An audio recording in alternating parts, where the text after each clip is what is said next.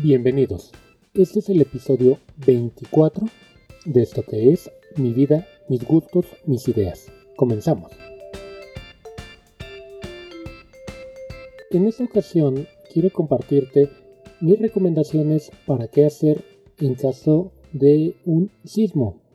Todo lo que tienes que saber en cómo actuar antes, durante y después de un sismo. Esto como serie en las cápsulas de protección civil que quiero compartir contigo. Pues bien, los sismos son fenómenos causados por movimientos de la corteza terrestre y como resultado de esto se producen vibraciones que se propagan en todas direcciones y que la población percibe como sacudidas o balanceos.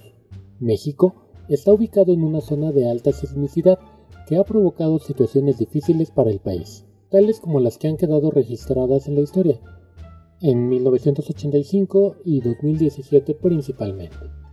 México se ubica dentro del Cinturón del Fuego del Pacífico, que es la zona sísmica más activa del mundo. Dicha actividad es causada principalmente por la movilidad de cuatro placas tectónicas, la norteamericana, la de Cocos, la Ribera y del Pacífico. Ahí se concentra el 80% de la actividad volcánica y tectónica.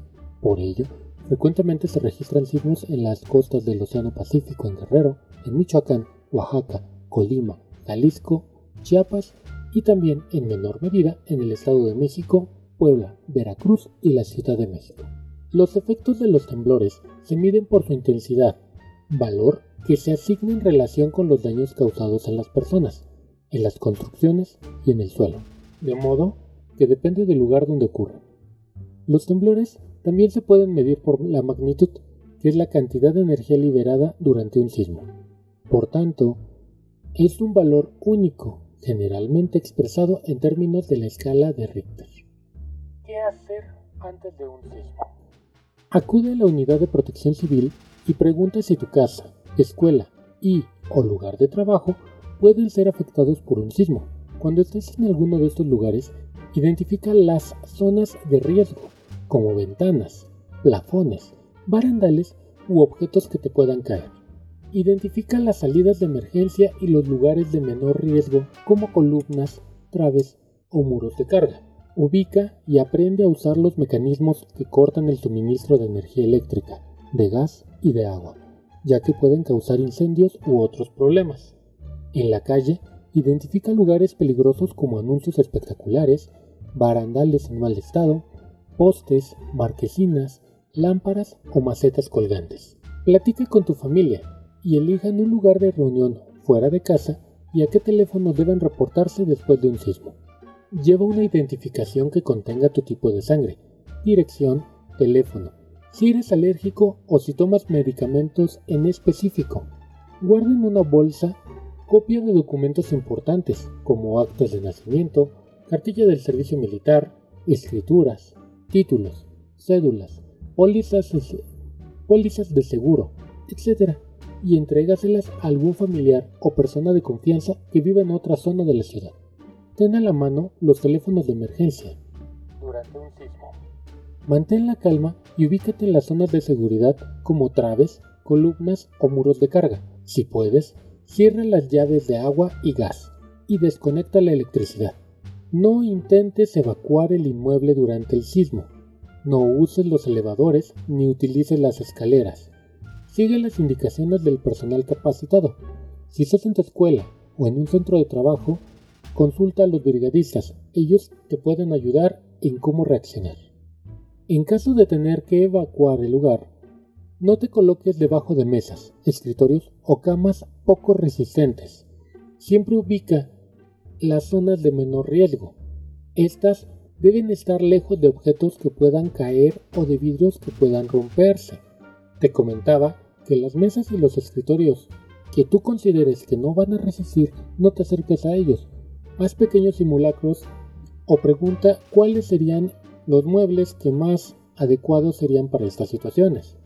Si el sismo arrecia, si se hace más fuerte, colócate en posición fetal a un lado de escritorios, mesas o muebles resistentes que te protejan de la caída de objetos que te puedan lastimar. Esto es bastante importante. Si no puedes salir, colócate, te lo repito, en posición fetal, hazte bolita y ponte a un lado de los escritorios, las mesas o los muebles resistentes que te puedan proteger de la caída de objetos. No te pongas de preferencia abajo ya que pueden colapsar, pero sí ponte a su lado, ya que como son resistentes, las cosas grandes y voluminosas van a generar un espacio entre, esa, entre esos objetos y tú vas a estar seguro.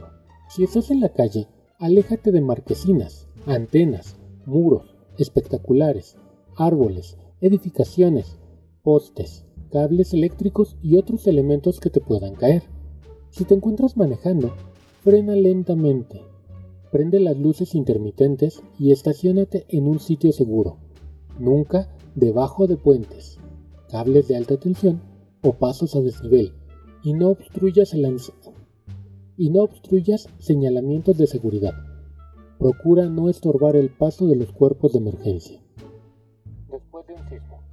No enciendas cerillos, velas o aparatos eléctricos hasta que estés seguro que no hay una fuga de gas.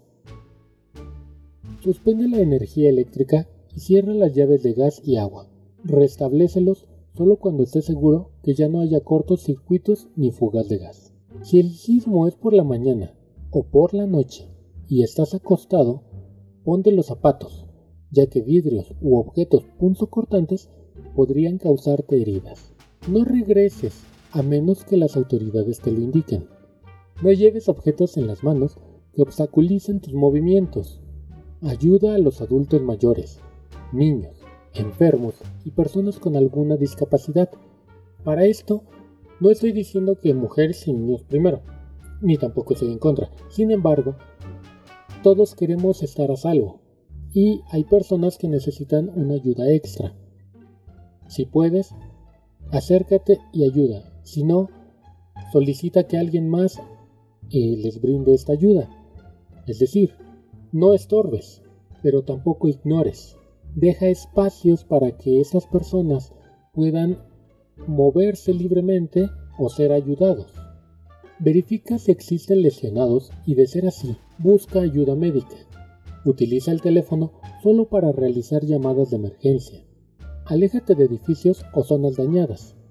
Solicita que el personal capacitado realices la revisión estructural de tu casa, escuela o centro de trabajo. Cerciórate de la seguridad estructural de esos lugares. No intentes entrar a un lugar donde no te sientas seguro o donde no se ha hecho dicha revisión. No consumas alimentos o bebidas que hayan estado expuestos al polvo, en contacto con vidrios o alguna sustancia que los contamine. No difunda rumores porque causan alarma y desconcierto entre la gente. En caso de quedar atrapado, mantén la calma. Usa una señal que se pueda ver o haz ruido para llamar la atención. Puedes golpear algo sólido. La seguridad de los inmuebles es muy importante. Un aspecto esencial de la prevención es cerciorarnos de la seguridad estructural de los inmuebles en los que habitamos o en los que desarrollamos la mayoría de nuestras actividades cotidianas. Por eso, debemos exigir que se cumpla con la normatividad en la construcción de nuestras viviendas, escuelas y edificios a los que acudimos y que cuenten con su programa interno de protección civil. En la medida que nos cercioremos que nuestras construcciones son sismo resistentes y sepamos dónde se encuentran las zonas seguras o de menor riesgo, estaremos todos en espacios más seguros y en mejores condiciones para enfrentar un sismo. Por otra parte, es muy importante que te asegures de que tu casa o lugar de trabajo corre el menor riesgo posible. Por ello, te recomendamos que revises y des mantenimiento a las instalaciones de gas y electricidad dos veces al año. Ubique salidas de emergencia, rutas de evacuación, zonas de menor riesgo, señalización y extintores. Y por supuesto, no olvide las tres máximas. No corro, no empujo y no grito. Si al momento de un sismo estás en un segundo piso o más arriba, identifica columnas, traves o muros de carga y protégete junto a ellas. Si estás cerca de una salida y evacúas el lugar, hazlo ordenadamente y con tranquilidad. Protégete de vidrios u objetos que te puedan caer o desprender de fachadas.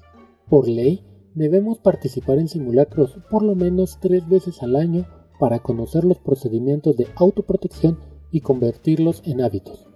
Los simulacros deben ser lo más apegado posible a una situación real de emergencia, por lo que debes de participar con mucha seriedad.